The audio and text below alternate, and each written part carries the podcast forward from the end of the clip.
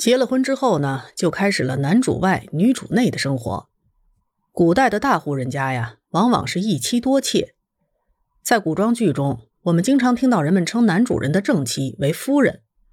夫人是负责整个家庭的事权与财权的主心骨。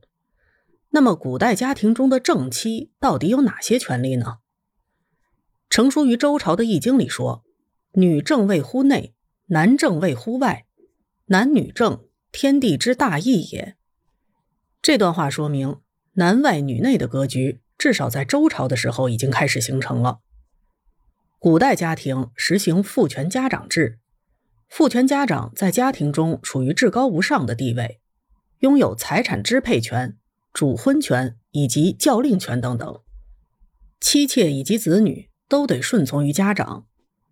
简单来说呢，就是三纲五常中的父为子纲，夫为妻纲。丈夫和妻子虽然在名义上是平等的，对外是夫妻齐体，可是对内呀，则是夫尊妻卑。妻必须以丈夫为纲，受夫的支配。以婚姻地位为例。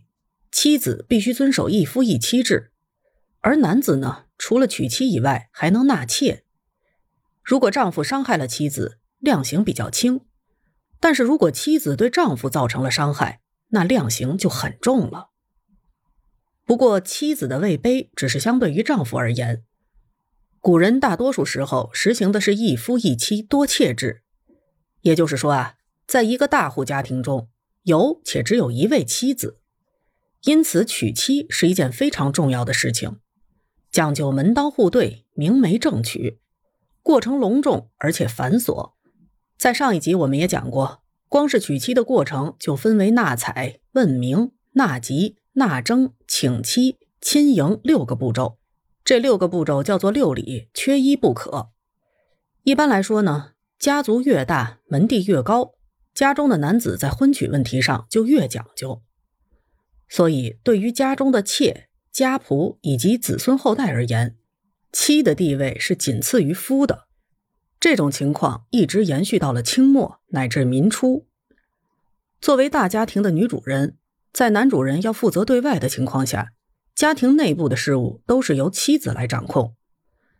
妾在家庭之中与丈夫有夫妻之实，却没有夫妻之名。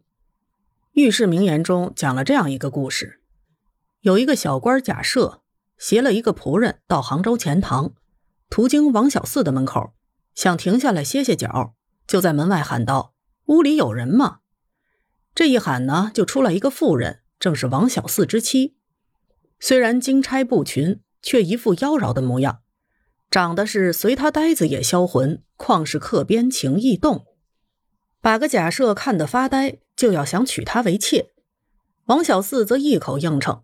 讲明了身价四十两银子，贾赦大喜，马上请来村里的教书先生，买了卖妻文契，双方在上面落了字，画了押，王小四就把老婆卖给了贾赦。可见纳妾是很随意的。妾呢，主要有两个功能，一个是满足男人的生理欲望，第二是为了男主人家里生儿育女。就像小说《妻妾成群》中的三太太梅山说的那样。不就是这么回事儿？有什么可瞒瞒藏藏的？你要是不给陈家添个人丁，苦日子就在后面了。我们这样人都一回事，因为是买来的，算是家庭财产的一部分，所以妾的地位更低，不能像妻子那样入族谱，也不能参加家族的祭祀，所生的子女呢，也不能自己亲自抚养，而且一旦失宠或者男主人死掉。很可能面临着被重新买卖的命运。那么正妻的权利都有哪些呢？女治内，主要就是操持家务，类似于侍奉公婆、丈夫、养育子女、做女工等等。可悲的是啊，对有的丈夫来说，他最喜欢的往往并不是正妻，而是妾。更可悲的是，在古代家庭之中，妻子虽然贵为家母。但在严格意义上，并没有自己的财产。即便是她从娘家带过来的嫁妆，虽然拥有名义上的所有权，但是具体处理起来却并不自由。